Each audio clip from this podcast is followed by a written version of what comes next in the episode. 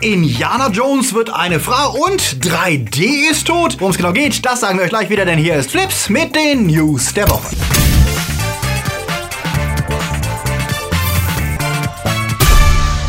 Die Themen der Woche. Kylo Ren trifft Don Quixote. 3D-Kino am Ende. Trump-Wähler wollen purgen. Dwayne Johnson dreht nicht mit Vin Diesel. Stranger Things wird verklagt. Kann Infinity War den Panther besiegen. Und Deadpool ist abgesetzt. Flips wird im April unterstützt von unseren Flips Guardians Daniel Schuh, Dominik Richter, Tuba Zwonkap, der Dwarslöper, der Recke vom Well, Onno Dreipolz, Anja Scholz, Akoya, JFK Faker, T-UNICB, Luca Kamens, Sepp Kerschbaumer, Marc-André Schreiber, Katja Uzumaki, Sebastian Schneider, Dennis Heide und Silko Pillasch. Und hier sind unsere Junior Guardians, bei denen wir uns ebenfalls herzlich bedanken für ihren Support.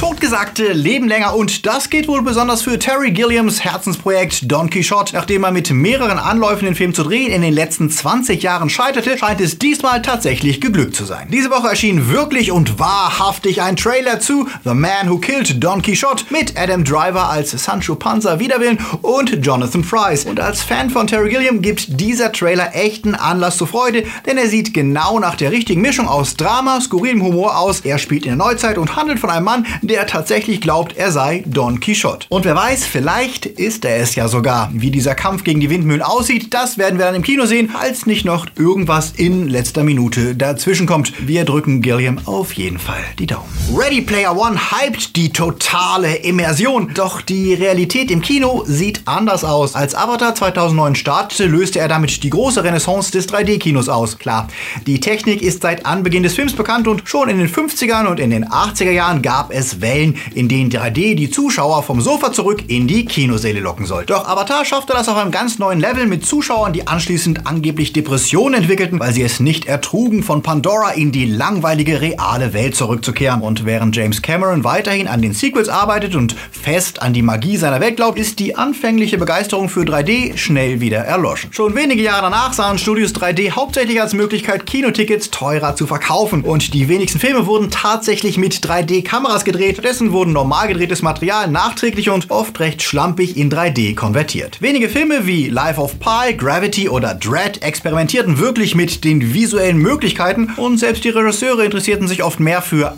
IMAX-Cinematografie als für das dreidimensionale Gimmick. Das realisierten auch immer mehr Zuschauer, die oft wieder die günstigeren 2D-Vorstellungen besuchten. Laut einer neuen Studie der Motion Picture Association of America sind die Einnahmen für 3D-Filme im vergangenen Jahr um 18% gesunken. Kinos investieren auch weniger in die Technik und auch Studios veröffentlichen veröffentlichen nicht mehr automatisch jeden Film in 3D. Wurden 2016 noch 52 Filme in 3D released, waren es 2017 nur noch 44. Ein gutes Omen für die anstehende Revolution zu Filmen, die dann in VR kommen sollen, das ja gerade durch Ready Player One neuerlich gehypt wird. Denn wenn selbst Regisseure nach über 100 Jahren noch immer nicht wissen, wie sie 3D-Kino als erzählerisches Mittel nutzen, wie soll das dann erst bei VR-Filmen werden? Was meint ihr dazu? Interessiert euch 3D überhaupt noch? Seid ihr gespannt auf VR-Filme oder wollt ihr einfach nur im Kino euren Film in 2D sehen? Sagt es uns in den Kommentaren. Purge. Purge-Filme waren ja nie wirklich smart oder tatsächlich satirisch relevant, aber wir müssen ihnen zugestehen, dass sie es immer sehr gut schaffen, den Anschein zu erwecken, sie hätten tatsächlich etwas zu sagen. Die Idee einer Nacht, in der alle morden dürfen, wie sie lustig sind, ist von Anfang an eher stumpf gewesen, was die Kritik, die der Film daran übt, etwas sinnfrei macht. Aber die Werbekampagnen zum Film sind zweifellos lustig anzusehen. Da macht auch The First Purge keine Ausnahme, der jetzt mit einem neuen Trailer verspricht, die Vorgeschichte der Reihe zu erzählen, zu erklären, wie es zu der Schnapsidee der Purge Night kommen konnte. Und wie immer wird auf reale Politik Bezug genommen, auch wenn es vermutlich wieder nur ein reines Gimmick bleibt. Wie das erste Teaser-Poster, das mit einem Trump-Mager-Cappy suggeriert, der Film hätte etwas zum Thema Alt-Right zu sagen, was wir mit Blick auf den letzten Election Night vermutlich ausschließen können. Dennoch, Hut ab vor dem cleveren Marketing, das es schafft, die günstig produzierten Filme jedes Jahr wieder ins Gespräch zu bringen. Ob der tonale Shift weg vom Horrorfilm hin zum Action-Thriller den Erfolg ebenfalls zuträglich ist, werden wir sehen, wenn der Film dann im Sommer bei uns anläuft. Make America Purge Again. Als jemand, der sich schon seit vielen Jahren mit Filmnews beschäftigt, habe ich ja bisweilen das Gefühl, in einer Zeitschleife im Déjà-vu-Land gefangen zu sein. Alle Filmstarts sind Fortsetzungen, Remakes oder Reboots von irgendetwas und auch die News rund um die Filme fangen an, sich zu gleichen. Bei Star Wars rappelt es immer mit den Regisseuren, bei DC rappelt es eh ständig bei allem und bei Fast and the Furious bekommen sich die Stars in die Wolle, was man ja wirklich nicht erwarten kann, wenn man die übergroßen Egos von Menschen aufeinanderkrachen lässt, die zu 80%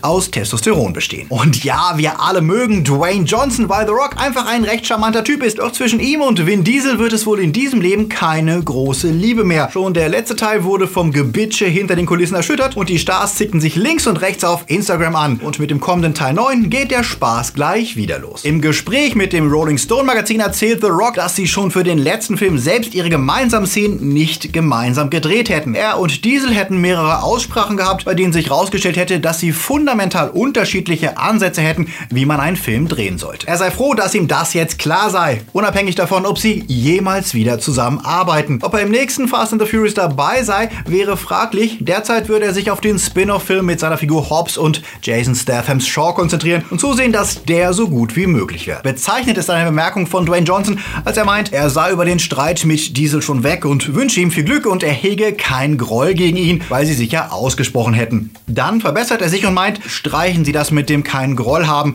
aber immerhin haben wir uns ausgesprochen. Autsch! Noch gibt es keine Reaktion von Diesel, der ja immerhin der Mitbegründer und Produzent von der Fast and Furious Reihe ist. Aber Fans bleibt wieder einmal die Frage, nehmen wir das Gezicke jetzt ernst oder ist der Dievenkrieg nur ein Teil der PR für den Film? Was meint ihr dazu? Sagt es in den Kommentaren. Indy wird zur Frau? Fans mussten ja neulich erstmal die Nachricht verdauen, dass Steven Spielberg ernsthaft an einem fünften Indiana Jones Film mit Harrison Ford arbeitet. Denn auch wenn ein alter Han Solo wunderbar funktioniert hat in Episode 7, bleibt die Frage, ob ein dynamischer Actionheld wie Indy tatsächlich so gut funktioniert, wenn er 75 ist. Ja, Harrison Ford ist in beeindruckender Form für sein Alter, ohne Frage, aber Indy war eben auch immer ein extrem physischer Held und schon in Teil 4 wirkt er an einigen Stellen sehr müde und unbeweglich, wobei die größeren Probleme da tatsächlich das Drehbuch, George Lucas Ideen und das gruselige CGI waren. Aber vielleicht haben die Fans ja noch einen anderen Grund, sich aufzuregen, denn in einem Interview mit der Sun wurde Spielberg gefragt, ob er sich auch einen weiblichen Indiana Jones vorstellen könnte, wenn die Rolle dann nach Teil 5 neu besetzt werden muss. Er meinte, wir müssten wahrscheinlich den Namen zu Indiana Joan ändern, aber das wäre ja kein Problem. Warum eigentlich nicht Irene Jones? Das wäre doch auch äh, jetzt egal. Spielberg meint auf jeden Fall, er stamme aus einer Familie, in der er immer von starken Frauen umgeben gewesen sei, die ihn sein Leben lang beeinflusst hätten. Es ist sich bewusst, dass einige Fans sauer darüber sein könnten, aber naja, Yeah. Fans sind ja eigentlich immer sauer über jede Veränderung. Bis sie sich dann daran gewöhnt haben und sich gar nicht mehr erinnern können, dass es jemals anders war. Sicher sei aber, dass Indie 5, der im nächsten April gedreht wird, Harrison Fords letzter Film als Jones sei, aber die Serie würde weitergehen und dann könnte man sehen, wer denn den Fedora tragen wird. Was haltet ihr von Indie 5? Ist Harrison Ford noch fit genug für die Rolle und was würdet ihr von einem anderen Schauspieler oder einer anderen Schauspielerin halten, die die Serie danach mit einer neuen Figur fortsetzt? Sagt es uns in den Kommentaren. Die Frage, ob Harrison Ford ersetzt werden kann, werden wir allerdings in einem ganz anderen Film schon bald beantwortet sehen. Solo, A Star Wars Story, wird, wie Deadline berichtet, am 15. Mai in Cannes Premiere feiern mit einem Special Screening außerhalb des Wettbewerbs. Ein ungewöhnlicher Schachzug, der sowohl dem Film wie auch dem Cannes Festival zusätzliche Aufmerksamkeit garantieren sollte. Vor Solo feierten bereits Episode 2 und 3 ihre Premiere in Cannes. Regisseur Ron Howard, der für das gefeuerte Duo Lord und Miller einsprang und wohl bis zu 90% des Films neu drehte, ist zuversichtlich, dass Solo ein Erfolg wird. Der Schnitt sei fertig, der Soundtrack ebenfalls, alles laufe nach Plan und er hoffe, dass die Zuschauer ihren Spaß hätten, wenn der Film dann offiziell startet. Derzeit bereitet sich die Schauspielercrew auf die Pressetour vor und der Merchandising-Zug läuft ebenfalls mit neuen Topcards für Solo, Moloch, Terms, Gizor Punch und Val, die von Thandy Newton gespielt wird und die kryptisch verkündete, dass der Mini-Moment, in dem sie im neuen Trailer zu sehen ist, schon eine Menge über ihre Figur verraten würde. Wie sieht euer Hype-Level aus? Ich muss zugeben, dass ich nach dem Trailer ja zwar gespannt, aber auch ein bisschen skeptisch bin, weil so das richtige Han Solo-Gefühl kam da noch nicht rüber aber das kann sich ja bis zum Start noch ändern. Schreibt mir eure Meinung unten in die Kommentare. Marvel ist nicht zu stoppen. Kaum haben sie mit Black Panther einen der größten Erfolge der Studiogeschichte eingefahren und obendrein mal so eben bewiesen, dass ein Film mit schwarzen Stars durchaus Kasse machen kann, da schickt sich Infinity War an, Panthers Erfolg zu wiederholen. Wie Variety berichtet, sieht es derzeit danach aus, dass der Film alleine am Eröffnungswochenende zwischen 175 und 200 Millionen Dollar einspielen könnte. Zum Vergleich, Spielberg freute sich gerade darüber, dass Ready Player One am ersten Wochenende international 53 Millionen in die Kassen spülte. Black Panther schafft es ja tatsächlich 202 Millionen zu erreichen und diese Benchmark muss das Megaspektakel mit allen Stars des MCU auch erreichen, wenn es denn nicht im Schatten des kleineren Films stehen möchte. Immerhin ist Infinity War die Kulmination einer Storyline, die seit dem ersten Avengers 2012 aufgebaut wurde. Die Kinobesitzer sind in jedem Fall optimistisch und hoffen auf einen heißen Sommer, denn direkt danach folgen Deadpool, Han Solo, Die Unglaublichen 2, Jurassic World 2 und dann haben wir auch noch den neuen Mission Impossible Fallout zu erwarten. Und während ihr euch schon mal überlegen könnt, welchen Film ihr davon am liebsten sehen wollt, gibt es für alle Black Panther Fans noch eine besondere Nachricht. Es existiert ein 4-Stunden-Cut des Films, den der Komponist des Films Ludwig Göransson so geil fand, dass er ihn komplett vertont hat. Und das, obwohl er natürlich wusste, dass die Kinofassung deutlich kürzer wird. Was jetzt natürlich die Frage aufwirft, ob diese Fassung irgendwann mal zu sehen sein wird. Denn spontan würden mir etliche Figuren einfallen, die etwas mehr Storytime gut vertragen könnten. Was meint ihr? Wollt ihr 4 Stunden Black Panther mal sehen? Sagt es uns. Serien. Und während der Panther mehr bekommt, bekommen Deadpool-Fans weniger. Und zwar eine ganze Serie weniger. Letztes Jahr schlug die Ankündigung hohe Wellen, dass Donald Glover und sein Bruder für den Sender FX eine Deadpool-Serie schreiben und produzieren sollten. Die beiden sind Riesenfans und Donald ist ja nicht nur der neue Lando Calrissian, sondern hat ja auch in einem Gastauftritt im letzten Spider-Man geglänzt. Doch letzte Woche verkündete der Sender, dass die Serie gecancelt sei wegen kreativer Differenzen. Schnell gab es Gerüchte, dass Glover dank seiner Filmkarriere und durch die Serie Atlanta zu beschäftigt sei, deswegen keine Zeit für Deadpool habe. Doch das dementierte Glover auf sehr geniale Art. Er meinte, er habe absolut die Zeit gehabt und veröffentlichte das angebliche Skript für das Finale von Staffel 1 und in dem lässt er Deadpool konkret über die Absetzung rumätzen. Meinst du, sie haben uns aus rassistischen Gründen abgesetzt? fragt Deadpool in einer Folge, in der es darum geht, das letzte männliche weiße Nashorn zu retten. Außerdem teilt Deadpool gegen die Waffendebatte aus und meint, vielleicht ist es gerade keine gute Zeit für diese Serie. Immerhin wollen sie Spielzeug und Comics verkaufen und diese Serie hilft dabei nicht. Es darf vermutet werden, ob dem Sender Clover Skripte zu böse, zu politisch oder zu gewagt waren, gerade mit Hinblick auf die anstehende Übernahme durch Disney. Aber jeder, der das Skript liest und Deadpool-Fan ist, wird es wohl einmal mehr bedauern, dass wir diese Serie nicht zu sehen bekommen. Wie sagt Deadpool dort? Ich habe das Gefühl, alle wollen, dass etwas anders ist, aber niemand will etwas anders machen, um es zu bekommen.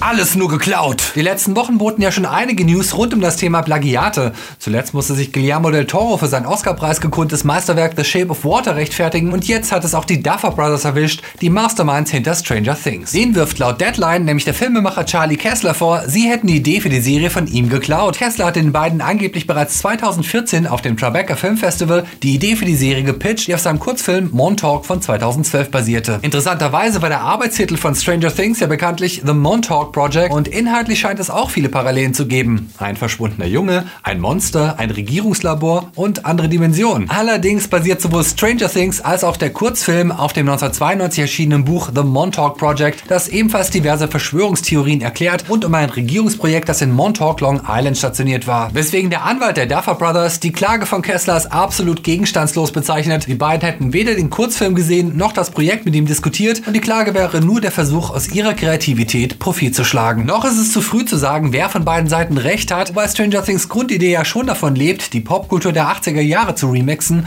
und ihr einen eigenen Dreh zu geben. Hidden Figures geht in Serie. Das berichtet Variety diese Woche. Leonardo DiCaprio wird als Producer mithelfen, den Film über die Mathematikerin, die einen entscheidenden Anteil am Erfolg der NASA hatten, in eine Serie zu verwandeln. Wie der Film wird die Serie auf dem gleichnamigen Buch von Margot Lee Shatley basieren und wird von National Geographic produziert, die sich schon mit der Serie Genius über Albert Einstein in den fiktionalen Bereich vorgewagt haben. Ein Game-Entwickler warnt davor, sein Spiel zu kaufen? Ja, das ist kein Scherz, sondern wirklich passiert. Diese Woche warnte Carlos Coronado auf Reddit Spieler, sein Spiel Infernion im PlayStation Store zu kaufen. Der Grund waren allerdings jetzt nicht Selbstzweifel, sondern ein technischer Fehler. Denn statt den vereinbarten 23,99 wurde es für 39,99 im europäischen Store angeboten. Carlos schrieb, ich glaube natürlich, dass mein Spiel gut ist, aber nicht zu diesem Preis. Er wollte damit wahrscheinlich einem Backlash zuvorkommen von Spielern, die das First-Person-Survival-Horror-Game in Erwartung eines AAA-Titels kaufen und dann enttäuscht wären und ihm schlechte Kritiken geben. Inzwischen hat er Sony angeschrieben und der Preis wurde korrigiert und seine Ehrlichkeit wird ihm hoffentlich etwas Goodwill bei den Fans geben, denn Infernium sieht tatsächlich aus wie ein creepiger kleiner Horrorspaß mit stimmungsvoller Grafik. So, falls ihr Far Cry 5 und äh, Sea of Thieves schon durch habt, dann äh, riskiert doch mal einen Blick.